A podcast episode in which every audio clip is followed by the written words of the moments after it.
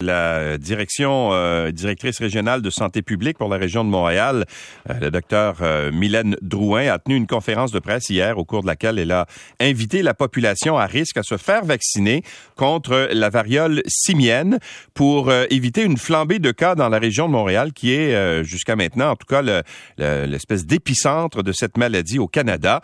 Et malgré l'atteinte d'un possible plateau au Québec, en Ontario et aux États-Unis, ben c'est tout à fait le contraire. Ça continue à progresser. La docteure Mylène Drouin est avec nous. Bonjour, docteur Drouin. Oui, bonjour. Alors, comment on explique que, justement, le, Montréal soit, soit l'épicentre de cette, euh, de cette épidémie, là? On n'est pas en, situation de pandémie, je pense, là, mais on compte quand même 300 euh, cas dans la région de Montréal? Bien, évidemment, cette, cette, éclosion a démarré dans la région de Montréal, donc on aura probablement eu euh, à la fin avril, début mai, des événements de super transmission. Euh, mais somme toute, euh, au début, on ça représentait le Québec représentait 10% des cas de l'ensemble euh, sur l'ensemble de la planète. Et somme toute, grâce aux mesures qu'on a mis en place, dont on été très proactifs, on était la première juridiction à mettre la vaccination préventive. On voit qu'on a un certain plateau et évidemment, on, on, représente beaucoup moins là, le, de, cas proportionnellement à ce qu'on a à travers le, Canada. Toronto et Vancouver ont, quand même des voies des hausses et nous, je dirais que la situation est plus euh, actuellement en train de, se mettre sous contrôle. OK. Ça vient d'où euh, cette, cette, euh, cette flambée-là? Qu'est-ce que c'est d'abord la, la variole simienne? Qu'est-ce que ça fait comme conséquence? Bien, la variole simienne, c'est un, virus qui existait déjà, qu'on voyait, on voyait des éclosions à travers le monde, mais principalement là, dans certaines régions euh, d'Afrique, il y avait différentes souches. Euh, celle qui circule actuellement s'est mise à circuler dans un réseau qui est quand même assez fermé. On le voit, c'est beaucoup les hommes ayant des relations sexuelles avec d'autres hommes. Donc actuellement, c'est très concentré là, à l'intérieur de, de, ces réseaux qui sont interconnectés. Donc ce virus-là, dans le fond, euh, en termes de manifestation, euh, il va créer des lésions cutanées euh, beaucoup sur euh, là actuellement c'est vraiment une transmission peau à peau donc si on a des contacts avec euh, les lésions avec les sécrétions et les muqueuses donc les endroits où il y a eu contact évidemment il peut y avoir des lésions sur les organes génitaux dans la bouche au niveau et certaines personnes ça va jusque dans le visage le tronc les extrémités. Ça peut être quand même assez douloureux ou incommodant là, comme comme lésion. Et souvent c'est précédé par une période là vraiment on appelle ça un prodrome. Donc ça ressemble à une grippe. Des fois, on peut, on peut même mélanger le tout là avec euh, la COVID, mais le, un des symptômes qui semble assez présent, c'est les ganglions qui sont enflés. Les gens vont faire de la fièvre, des sueurs, des maux de tête, des douleurs musculaires. Là, euh, et quelques jours plus tard, mm-hmm. quatre, cinq jours plus tard, les lésions apparaissent. Donc, est-ce que ça laisse des séquelles? Est-ce que c'est il y a des, euh, des conséquences permanentes à ça ou si ça se soigne relativement bien? Ben, habituellement, ça se guérit. Les lésions vont disparaître en autour de deux à quatre semaines. On a quand même des quelques cas euh, qui ont nécessité des hospitalisations. Donc, sur 300 cas environ à Montréal, on en a six qui ont dû euh, être hospitalisés euh, pour pour des complications ou pour, pour des, des, des, besoins de traitement là, spécifiques de par des fois l'emplacement des lésions ou le fait que ça se surinfectait. mais on n'a pas eu de décès ou de, de mm-hmm. conséquences là importantes là qui mais des fois ça peut laisser des marques là. C'est un peu comme la varicelle là, donc on peut avoir des marques à la, qui, qui perdurent sur la peau. Mais je pense que les gens euh, ce qui est plus difficile c'est que c'est un ça peut être très douloureux euh, ça peut être encombrant. La période d'isolement elle est quand même assez longue surtout euh, on demande évidemment aux gens de couvrir leurs lésions mais on demande aussi là d'être isolés pendant jusqu'à temps que les lésions disparaissent donc pour le travail tous les enjeux là, de ça peut quand même euh, avoir beaucoup d'impact sur la vie quotidienne. Puis là, c'est l'été. On, évidemment, on n'a pas le goût de rester à la maison pendant l'été. Bon, évidemment, hier, votre, sortie, votre conférence de presse, euh, euh, la date choisie n'était pas étrangère au fait que le Festival de la fierté commence, là. Alors, parce que vous voulez en fait, essayer de faire de la prévention, justement parce qu'il va y avoir des, peut-être des rapprochements dans le cadre entre certains, certaines clientèles cibles de cette maladie-là, n'est-ce pas? Ben, j'associerais pas uniquement la sortie, évidemment, à, la fierté. Je pense que l'été, la période estivale comporte une hausse de risque là, parce qu'il y a plus de voyageurs, il y a plus de contacts et il y a des événements qui nous amènent, qui amènent évidemment plus de chances là, de euh, que le virus puisse se transmettre d'une personne à, l'autre. Euh, on est sorti beaucoup aussi euh, en lien avec la, la, déclaration de l'OMS qui mm-hmm euh, ça comme une urgence internationale. Et sachant que dans, comme je le disais, en Ontario, aux États-Unis, vraiment, il y a une flambée importante. Donc, même si actuellement, on a l'impression à Montréal euh, d'avoir quand même un, certain contrôle de la situation, d'avoir un, plateau, on a plus de 13 000 personnes vaccinées, je pense qu'il faut rester humble, il faut rester vigilant parce que c'est quelque chose qui est mondial qui, et on est influencé par ce qui se passe chez nos voisins, sachant qu'il va y avoir beaucoup de touristes qui vont venir durant la fierté.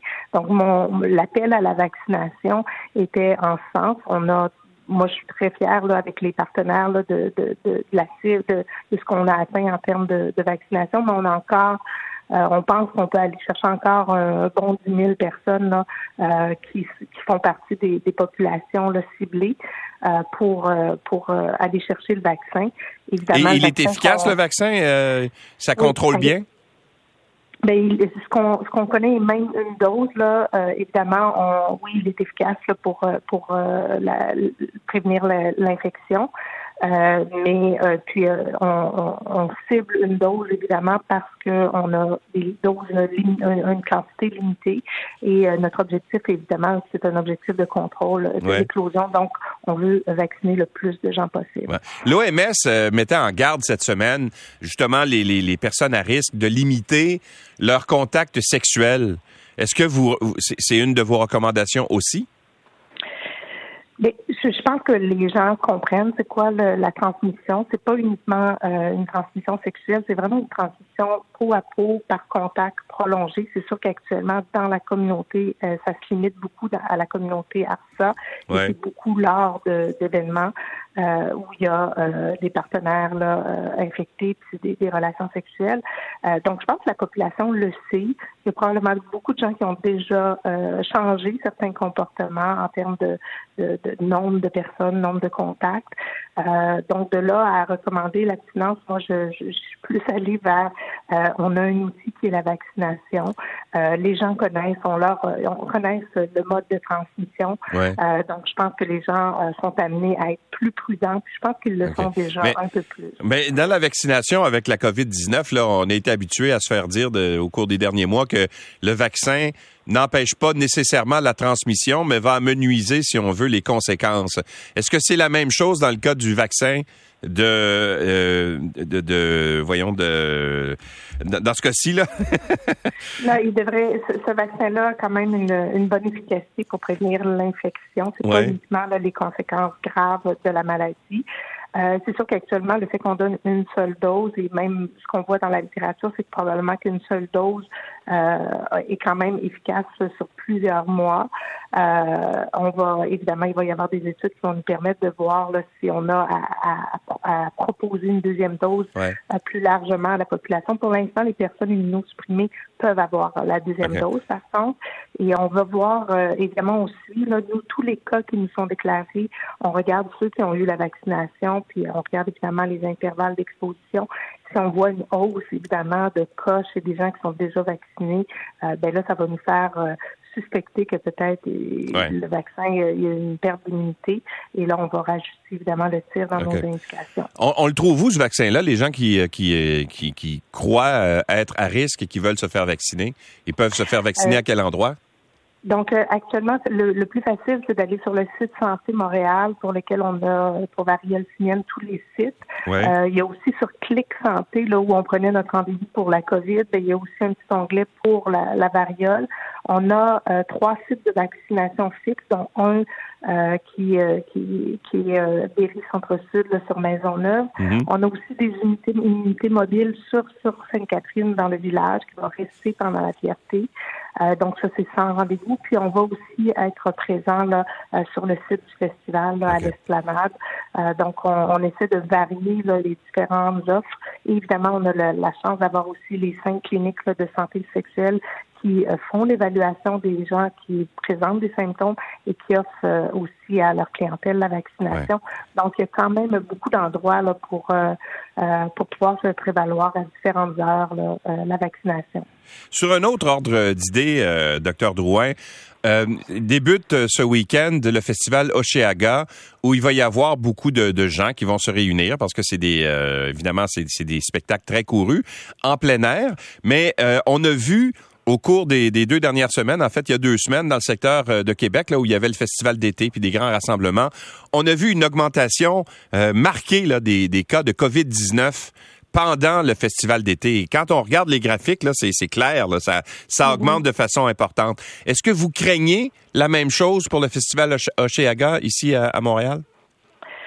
Euh, mais c'est sûr que quand il y a des les, recommandations demeurent les mêmes, là, quand on est dans des foules, si on a des symptômes, un début de symptômes, on y va pas, évidemment, là, tous les, les gens qui sont euh, des cas ou des, des, en début de symptômes, on, on, évite des lieux de rassemblement pour éviter d'être euh, des, des, des, éléments de propagation. actuellement, Montréal est quand même plus, on, on, a, on a probablement, on est plus vers la, la, pente descendante, mais il y a encore quand même beaucoup de transmission euh, communautaire. Euh, donc, c'est sûr, je pense pas qu'un événement comme celui-là qui touche vraiment euh, le Festival d'été Québec touche vraiment la population générale, tout groupe d'âge. là, on est vraiment dans un sous-groupe de la population qui participe. Donc, je pense pas que ça va devenir là vraiment le un facteur qui pourrait faire augmenter la courbe pour l'ensemble de l'île de Montréal. Par contre, les recommandations sont les mêmes. Euh, évidemment, euh, si les gens ont des symptômes, n'y allez pas. Si vous êtes un cas, évidemment, même euh, dans votre 5 à 10e jour d'isolement, là, ne, pas aller dans ces événements-là. Puis les gens les plus vulnérables, bien, évidemment, la distanciation, le masque peut encore s'appliquer, sachant que le virus circule. C'est à l'extérieur, c'est quand même mm. moins sujet, là, évidemment, à à la propagation. Comment vous qualifiez l'état de la vaccination chez les 0-4 ans? Pour la COVID-19 à Montréal. Euh, je constate et j'ai des commentaires là-dessus. Il y a des gens qui m'écrivent me disant qu'ils sont réticents à faire euh, vacciner leurs enfants, se disant d'une part, ben, euh, ils trouvent finalement que le risque est moins grand. On a toujours dit depuis le début de la pandémie que les enfants étaient étaient touchés de, de façon moins grave là par la COVID-19, tout ça, et ça incite certains parents à dire ben peut-être pas mon enfant tout de suite. Mais actuellement, on a, on a un petit peu moins que 1000 doses là, de, de, de, données, donc c'est pas un achalandage comme on a pu voir pour d'autres groupes plus à risque. Et puis, je peux comprendre là, que les parents se posent la question, surtout que beaucoup d'enfants ont été infectés là, euh, dernièrement, euh, et euh, le, le, le, bénéfice par rapport, évidemment, là, au gain euh, n'est pas tout à fait le même là, que dans d'autres groupes de la population. Donc, euh, on n'en fait pas une promotion euh, vraiment là, comme on peut le faire là, quand on, on, souhaite vraiment atteindre des hautes couvertures vaccinales chez les personnes à risque. Le vaccin, il est offert euh, et j'invite les gens, là, évidemment, à aller sur les, le site là, du, du, gouvernement pour lire les informations puis être capable de prendre une décision euh, éclairée mais en même temps, je peux comprendre que, que certains, euh, certains parents euh, hésitent ou vont peut-être attendre évidemment à l'automne pour, pour faire vacciner leurs jeunes enfants. OK. Donc, pour vous, il n'y a pas de.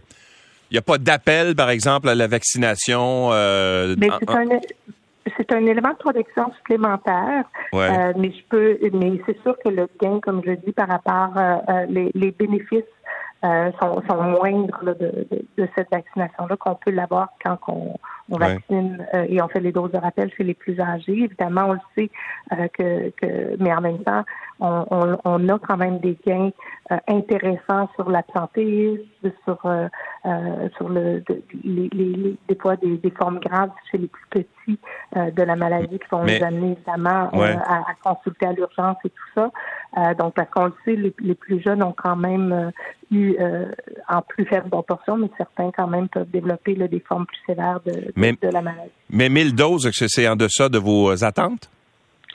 Mais comme je disais, on n'a pas, pour l'instant, ça commence. Je pense que euh, la, les, je veux dire, les, on, est, on est dans les vacances. Les parents sont peut-être pas au rendez-vous. Il va y avoir quand même l'information qui va être euh, diffusée, en tout cas pour la région de Montréal, via les services de garde et tout ça, pour que les parents puissent avoir l'information et aller à des sources fiables pour prendre leurs décisions. Donc moi, je pense que ça va se faire sur plusieurs euh, semaines, voire mhm. mois, là, euh, où les parents vont, euh, vont venir et vont surtout s'informer, voir si pour leurs enfants, pour eux, c'est quelque chose qu'ils veulent, qu'ils veulent leur offrir. Docteur Drouin, merci d'avoir été avec nous.